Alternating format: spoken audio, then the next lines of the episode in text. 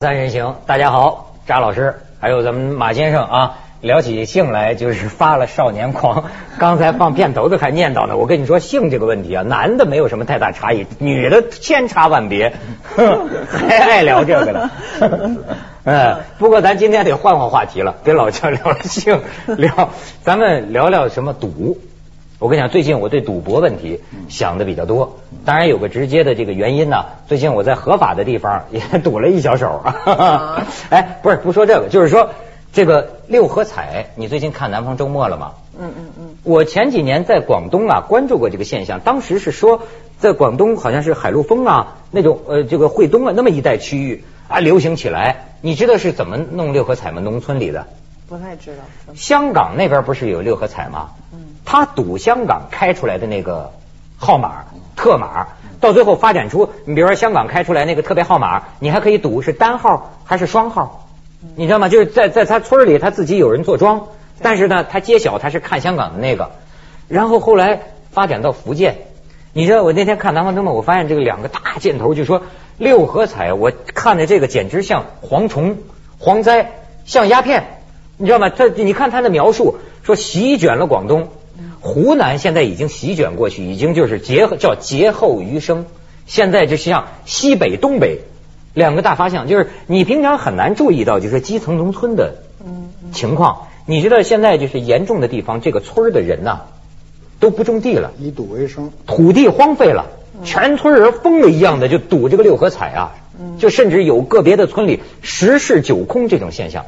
那中国人当然，我中国人好赌，这是一个以前大家都说啊，就是说特别喜欢赌博。但是除了这个撇开这个不谈之外，为什么就都不种地去赌博？我觉得肯定背后有有还有更复杂的原因，就是这个种地可能已经不能呃以此为生了，他才会去赌，是不是呢？呃。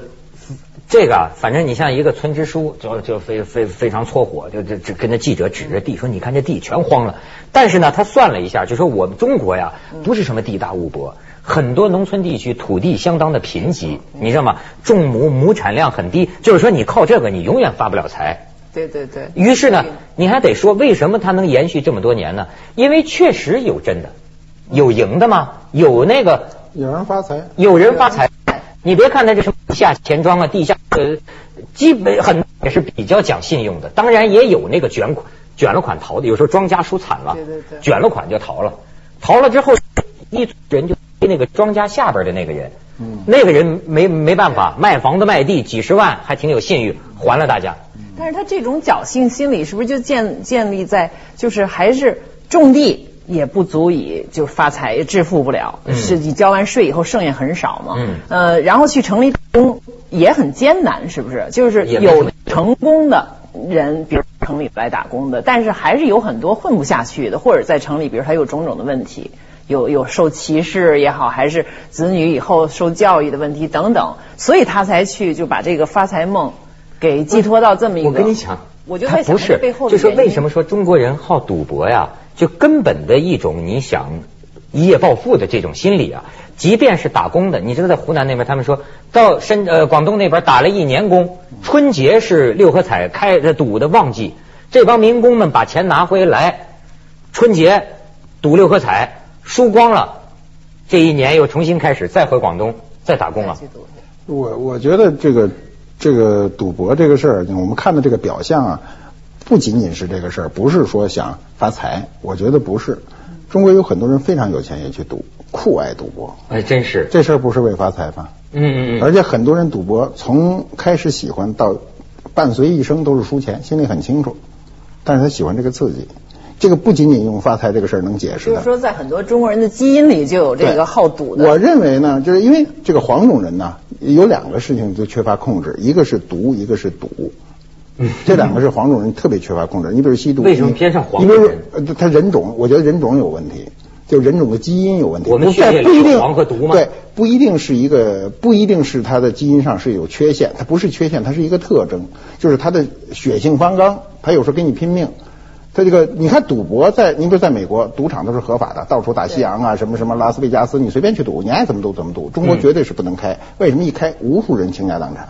包括当年美国人，呃美国人不可能为此倾家荡产。或者鸦片怎么就到了，中国就成鸦片是英国人给你用过来，英国随便抽啊，那个荷兰那个软软性毒品随便抽，也没有谁抽的家破人亡，但中国就不行，控制不住。那我们就说到这个民族性格去了，因为当年像那个时候，像林语堂他们都说过，这归过好多类啊，就好像中国人在呃心理呃构成上有很多方面跟，比如说跟法国人有点像，就是是比较浪漫的，是呃不太理性的，我们缺乏理性。法国人不好赌啊呃，可是就是啊，他还是不完全一样。比咱还理性点儿，咱是一比还是点都没有还。相对来说比我们还理性，我们这就控制力、自制力很强，心理上有一种软弱的东西，有一种软弱的倾向，然后对这种呃叫什么撞大运的这种这种机会特别的。你像我，你像我是什么心理？我肯定不是赌徒了，但有时候比如说去澳门这种赌博合法的地方，我去玩儿，我去玩儿，我我我的一个标准是什么呢？没输我就算赢了，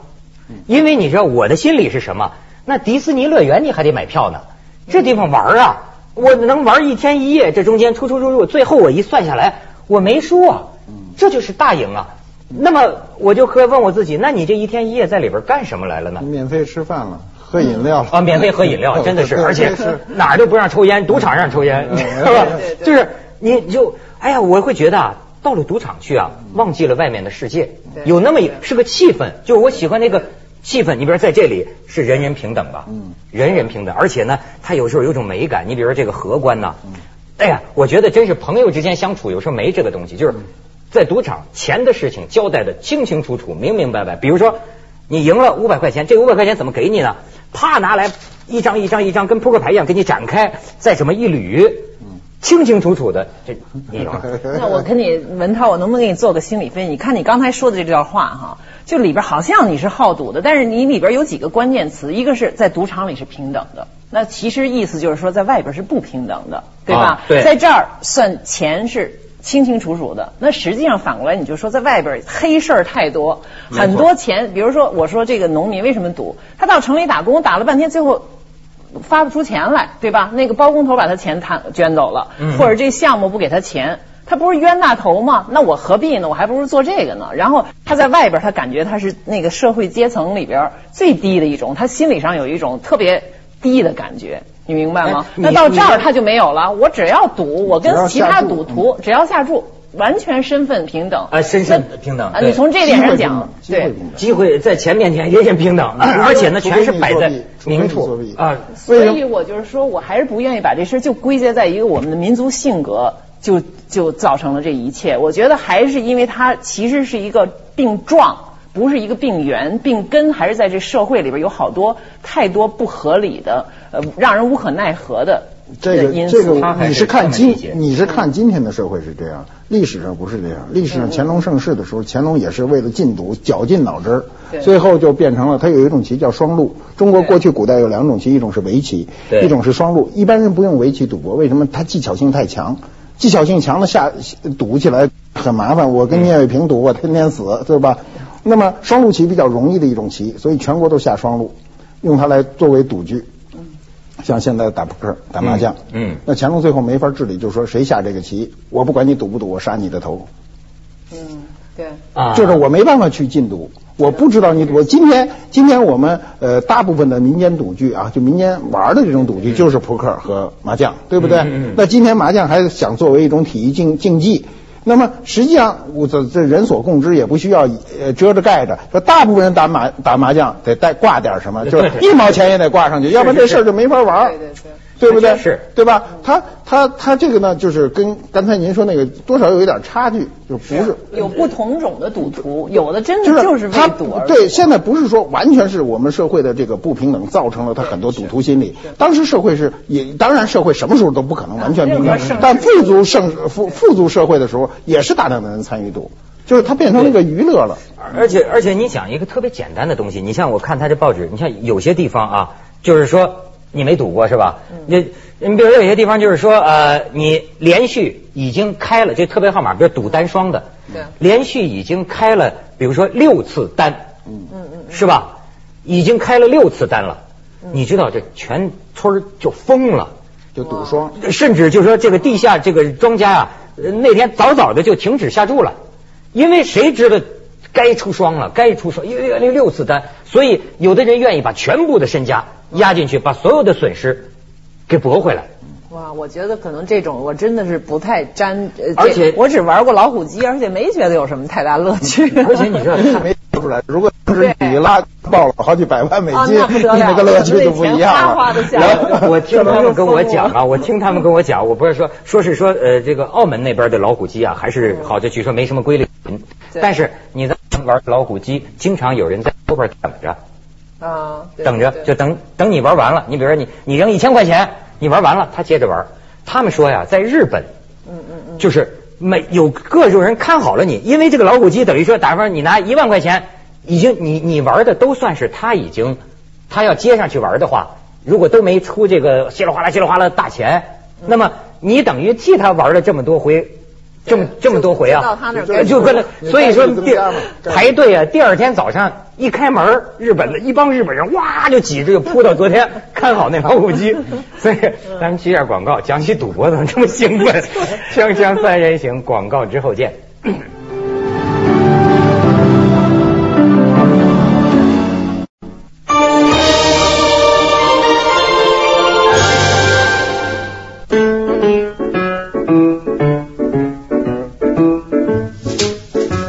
北京二零零八年奥运会生活家具独家供应商，皇朝家私，我的家。香港皇朝家私。IGAT 国际品牌款式多，会员购物面积多，时尚风采魅力多，自由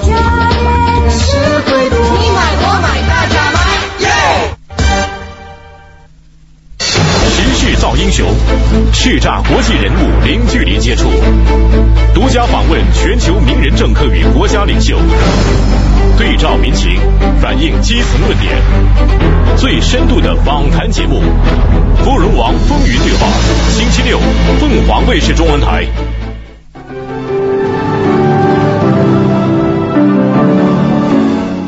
当然，咱们不是讲赌博，咱还是讲农业问题，是吧？怎么就说到农业问题了呢？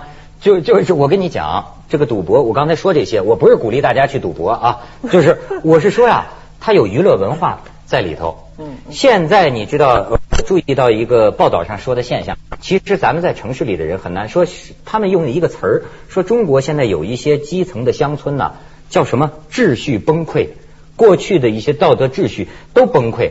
你比如说，有一个人就说，这村里也跟城里人一样了，就是不串门了。嗯，早已经变了，人心都散了，队伍不好带了，你知道吗？这个村民们、农民们都很疏离了，多年已经很疏离，彼此也不大串门了。他说，但是啊，也赌这个六合彩，哎呦，当地出版的那个种种报纸，小报小报上面那个特码什么什么猜的各种技巧，你说他们就真信？还有全村人那会儿就会会去看一个电视节目，比如说一个教人做菜的节目，假如说美女私房菜吧，就数有曾经有一个人赢了钱，因为这个主持人切这个菜切了三十七刀，那期的特别号码就是三十七。火了以后哈，全县的人都等着万人空巷就看那个节目，这次切了多少刀？但村民们呢，都跑到那个小学教室的课堂里，开始聊天儿一晚上的娱乐，就大家又聚在一起了，就跟平起就跟说球似的。你说买什么？你说买什么？你看他有这种现象。就变成一种社社群文化了，好像是不是？是就是原来远疏远的那种乡亲的家族的感情，又通过这种形式，哎他也有这么一找出到一点。你你们两位当年都是下过乡的吧？我下过乡，我下过十个月，下过十个月 基本上不能算。那以北京郊区下对以你们对农民的这种印象，再看今天的这个农村，你们有些什么？我觉得今天的农村的农民的文化娱乐不应该说就是贫穷的，因为他贫乏的他是有电视了嘛。对对因为城里人大部分也是看那个电视，你说你有多少事？除了看个电影还是个电视，就是大一点儿。嗯嗯剩下的事情不是很多。你说你唱个歌，农村那个村里的那个什么什么弄个屋子也能卡拉 OK 一通嚎叫都可以。所以我我认为他的那个他跟你的缺乏只是程度上的。并不是他没有，你有，就是你也有，我也有，只是我程度低，你程度高一点。嗯那么农民呢，由于他的嗯最有生机的，就贫穷的比较贫穷的地区啊，最有生机的这个这个力量都窜出去了，都跑到城市里去了。嗯所以他剩下的人往往都是比较愚昧的。然后他也寻求就你刚才说那个严重的社会问题，就是原来他农民是非常紧固的，一个村的人互相都很团结的，是吧？大家谁家里有什么都知道，你缺什么吃的我都给你送过去，都很知。今天他这个人情淡漠，通过这样一个事儿，他他聚集起来了以后呢，他财富上，我觉得你说有多少人真正改变了他的生活是很少很少的。我想他们都能感受到。我觉得这个我倒想起来印度的例子哈，因为我不是去年去了趟印度，我就发现印度他到城里打工的民工，他哪怕就是说在城里边待了多少年，他还是特别。恋土，就是他每年一定要回老家，回他那个破村子去，呃，送礼也好，跟这些乡亲来往，跟那个老家人要要过一段。他这个感情还是很很深的。包括就是说，我知道印度有两个大邦，就是西孟加拉邦和克拉拉邦，都是常年的二十几年，他是那种印度共产党执政。就是大选上去的，共产党执政，然后他们都实行这种土地改革，分了每就是农民都有地，他就在那儿好像安居乐业似的这种感觉。然后这其中这个邦西孟加拉邦前一段呢，就有一个大公司，就是印度的一个大的嗯呃叫 Tata。呃，这个公司这一个大财团要到西孟加拉邦去，就是建立汽车厂，就是制造厂、制造业，就在那儿开大厂。大厂那就要占用土地，要改变他们的这种生活方式，传统的生活方式。然后政府也推动这，因为这等于是现代化嘛，全球化的一个链条嘛。嗯。但是就居然就遭到了当地这个农民的强烈反对，最后造成流血的冲突，都死人了。因为他们背后是，结果这个事情就就就只好就停止了。政府就说那不能强行。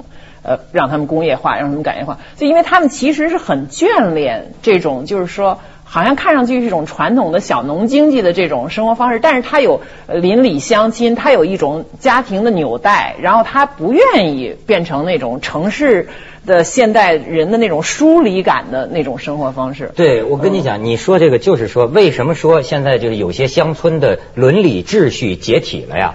就是原本大家就是在某一个古老的年代，大家是很安分的人。我做我的农民，我呃背什么仰朝黄土背朝天的，对吧？哎，我过我的小康生活就很满足。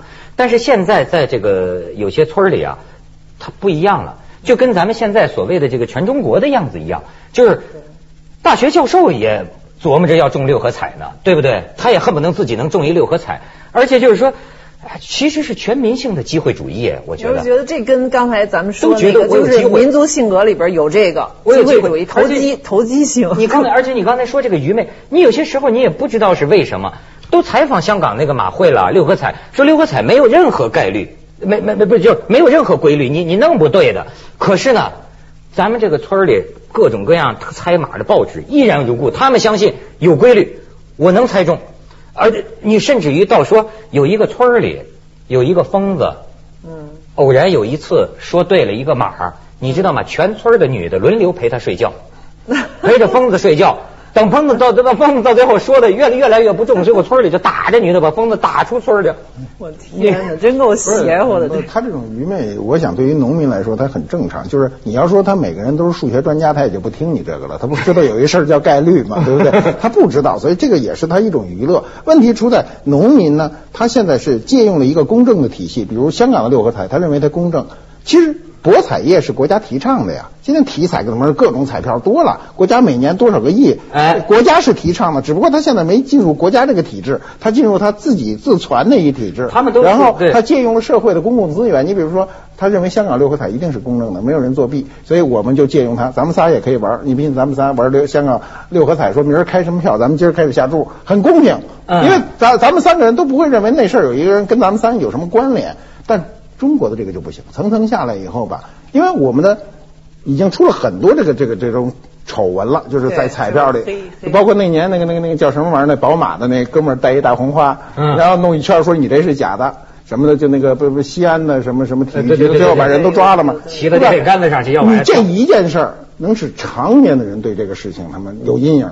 嗯，对。不，你你要让我，我肯定不买这些东西。谁知道我买的这个东西都上哪儿去了？不知道。所以人家也是说说咱这个体彩啊，福利彩票怎么斗不过这个地彩、地下彩呢？它还有一个地下彩，还有一个极大的好处是，他们所有人忽略它为什么能成功，就是它的分配是你看得见的。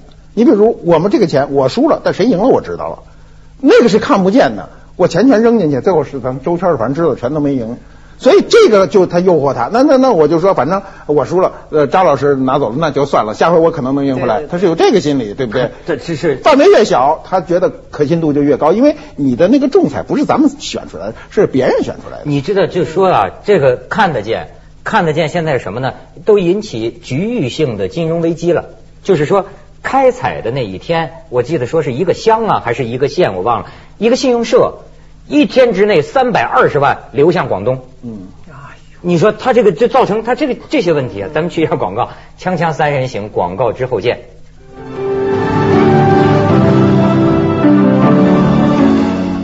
还有我说，你看，我说我喜欢赌场的那个合合合法的地方啊，这个这个气氛。还有一个什么呢？你看啊，他永远这个机会主义啊，他永远能重新再来。哎，这把输了，再来一回，起点又是一样的，再来一回，再来一回。它不像生活中啊，生活中你一个钩栽进去，你这一辈子爬不起来了。对对对，它有这么一个东西。你像那村里人，就是每次跟过节似的呀，猜猜猜，连中学生都不上学了，就买就买这个码。对他还是就是这这里边的可能性高嘛？你在生活当中，你这个地不挣钱，你怎么辛苦也不挣钱，对吧？你去城里打工，你赚不拿不着工资，你怎么着也拿不着。所以他还是我觉得背后还是跟对这个这个现实有某种程度的绝望，或者是无可奈何。没错，我觉得还是跟这有关系。没错，你说呢？你但是呢，就是说中国你开始说的这个，就是土地太缺乏了，这么一个稀缺的资源，这么多的人口，那怎么办？你不能说就让他去赌博，但是是不是？比如就是搞三农问题的专家有很多争论，就比如说我知道像温铁军先生他研究这，他就觉得好像不也中国这么少的地，你不能让所有的人都涌到城市来，他没有那提供不了那么大的就业机会，那所以他干什么呢？你还是得那个，也不能像。比如有些右翼的经济学家或者什么就认为，那就应该像西方似的，土地全都私有化。就行了。那么这样私有化以后呢，就会形成规模经济什么等等哈。那我觉得这两种我都不太同意。你不可能在一个我们在大规模城市化、现代化、全球化的时代，你要让他回到小农经济的，每人分一小块地，让他在那儿过低水平的小小农生活，就是说呃这样城市里就没有贫民窟，但是他等于是在乡村贫民窟上生活，对吧？嗯。但是你如果要马上激进的把它都私有化了，会引起太多的问题，因为这么多的人，实际上土地还是一个基本的保底的这么一种生活方式。你要在这个农业人口再进一步降低到，比如现在咱们的农业人口已经从八十年代初的百分之八十降到百分之六十了，但是这百分之六十还是靠着土地呢。它虽然不是那种收入高的收，但是呢，你要这个时候突然私有化，我觉得这是挺成问题的。你说是不是？就大多数的人肯定会把这点地卖了，就变成无地游民了。问题是我们的所有权除国有以外，它有集体所有的这一部分。农民的土地基本上是集体所有，集体所有这部分呢，很大程度的被呃有的地区被一些贪官污吏就控制住了，就是变成他对控制变成他个人的资产的时候，我觉得这个更可怕。对他还不如你保留一个名义上国国有。对，你要全国有没有问题？现在问题是说你中间有一个有一块呃。供他们这个这个挥霍的地方，地方官僚有个小集团呐。你比如有的地方选那个乡长、村长啊，你说为什么让全村人到一酒店吃饭吃一个月？房地产商出的钱。你要选上村长，你把你村里的地给我开发房地产。